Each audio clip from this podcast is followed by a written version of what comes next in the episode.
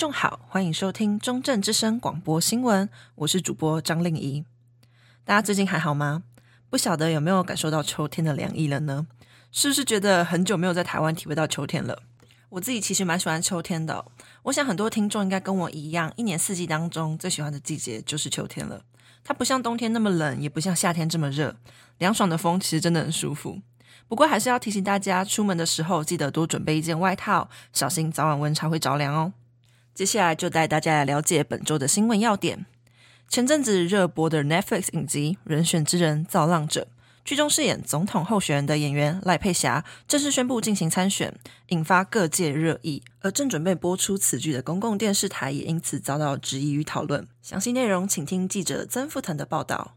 人选之人何时播？公视中立遇两难。剧集《人选之人造浪者》以政治选举为题材，原定十月二十八日在公视开播，但由于剧中演员赖佩霞宣布投入正副总统选举，引发了是否应该延期播出的争议。公视也为此举行了意见交流会。争议的核心在于演员的剧中形象和候选人身份重叠，还有公共电视法与广播电视法中禁止限制政治宣传的规定。但人选之人涉入公共议题，又符合公视法促进公民社会发展等目标。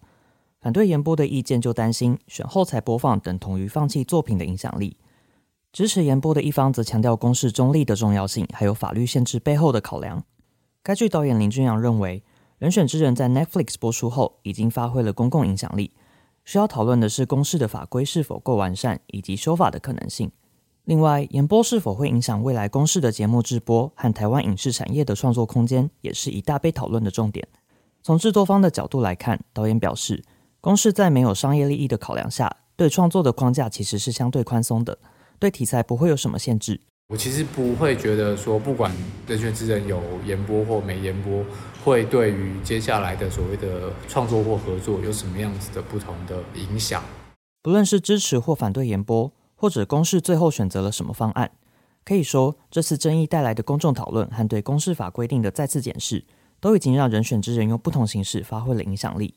中正之声记者曾富腾综合报道，感谢记者曾富腾带来的报道。不知道大家有没有看过《人选之人》这部剧？我自己其实是蛮喜欢的，我觉得它很适合台湾人观看，在故事跟对白上其实都很细腻动人，推荐给所有有兴趣的听众们。带大家来了解下一则新闻。你有听过代谢症候群吗？若为代谢症候群患者，得到心血管等慢性疾病的几率是高于一般人的哦。根据国健署调查，代谢症候群已经有逐渐年轻化的现象。详细新闻，请听记者林采萱的报道。当心慢性病代谢症候群年轻化。根据卫生部国民健康署调查，代谢症候群有年轻化趋势，这类患者得到心血管等慢性疾病的几率高于一般人。代谢症候群五大警戒指标中，若三项或以上超标，即认定为代谢症候群。有任一项者是高危险群。代谢症候群起因是不良生活形态与肥胖。嘉义市社区营养推广中心陈秀文营养师说：“经过国内外的研究，都有发现，其实代谢不良症候群啊，有百分之五十都是生活 形态不良所造成的。年轻族群面对压力，饮食多是低纤、高糖、高油脂与过量饮酒，缺乏均衡饮食，使年轻代谢症候群患者因此增加。”此外，多数民众因工作或其余因素，用餐方式为外食。陈秀文建议，外食时蔬菜类生食优于熟食，全谷类食物也是好选择。代谢症候群最简单的检测方式为量腰围，腰围过大则代表脂肪量偏多。当代谢器官长期被脂肪围绕，就容易产生病变。越早发现代谢症候群，就医治疗，并搭配良好生活习惯与均衡饮食，越能化危机为转机。中正之声记者林采萱加以报道，感谢记者林采萱的报道。我想这篇新闻应该蛮多人会想关注的，毕竟现在健康意识日渐抬头，提醒大家享受美食之余也要注意身体，均衡饮食，多运动，多喝水，守护你我的健康。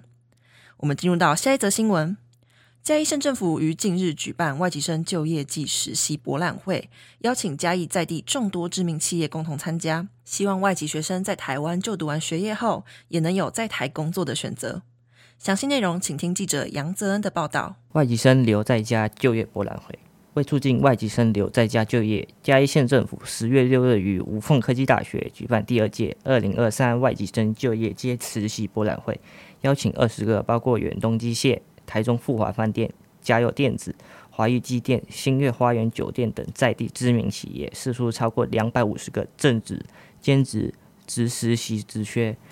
根据内政部户政司的统计，台湾二零二二年人口统计数据资料指出，已经连续三年负成长。台湾在经济持续增长下，以后会需依靠非常多的外国人来填补国内各个阶级的劳动力以及职业需求。法郎业者说：“现在的外籍医生有越南籍、有泰国籍、缅甸籍，哦都有。那、因为中部的，因为我们是全省的大型的连锁法郎，那中部这边的话，可能就在因为是台湾少子化的趋势嘛，哦，然后我们在可能未来这一两年就开始就是使用外外籍的学生。愿各位即将毕业的学生都能找到自己心仪的工作。”中正资深记者杨泽恩嘉义民雄报道。感谢记者杨泽恩的报道。台湾其实比我们想象中的还要再多元哦，外籍学生的数量其实也很多，也有非常多优秀的人才。我想推动这个计划，除了能提供外籍学生在毕业后的就业选择外，也能为在地带来新的色彩。为您带来下一则新闻：中正大学重构大学路计划近日与嘉义民雄乡的西昌村共同举办农村体验工作坊。希望中正师生走进乡里，走进民雄，从中体验种稻与农作，更加了解西昌村中的特色文化。详细内容，请听记者李月熙的报道。幸福好家在，农村新生活。位于嘉义县民雄乡的西昌村，于今年九月二十四日举办了农村体验工作坊。此活动是与国立中正大学重构大学路计划一同办理，希望能透过活动。让在校师生认识民雄，也能从中体会种植稻米的辛劳，更可以知道西昌村中友善耕种、编织稻梗等特色文化。重构大学路计划的目的是让师生能走进乡里，向乡民学习，就如同重构大学路计划的助理黄显进所言。所以我们是一直都希望这样子的历史可以被。看见，尤其是被学校的这个师生看见，长期以来都在做一件事情，就是把乡民带进学校里面，然后把学生跟老师带到校外。民雄有许多文化，希望师生们可以借由参加在地活动，借此了解民雄这块土地，也趁大学时期建立与民雄更好的连结。记者李月熙，嘉义民雄报道。感谢记者李月熙带来的报道。我想很多大学生应该跟我一样，很少有机会去接触农村农业生活，也很少能去接触民雄的在地人事物。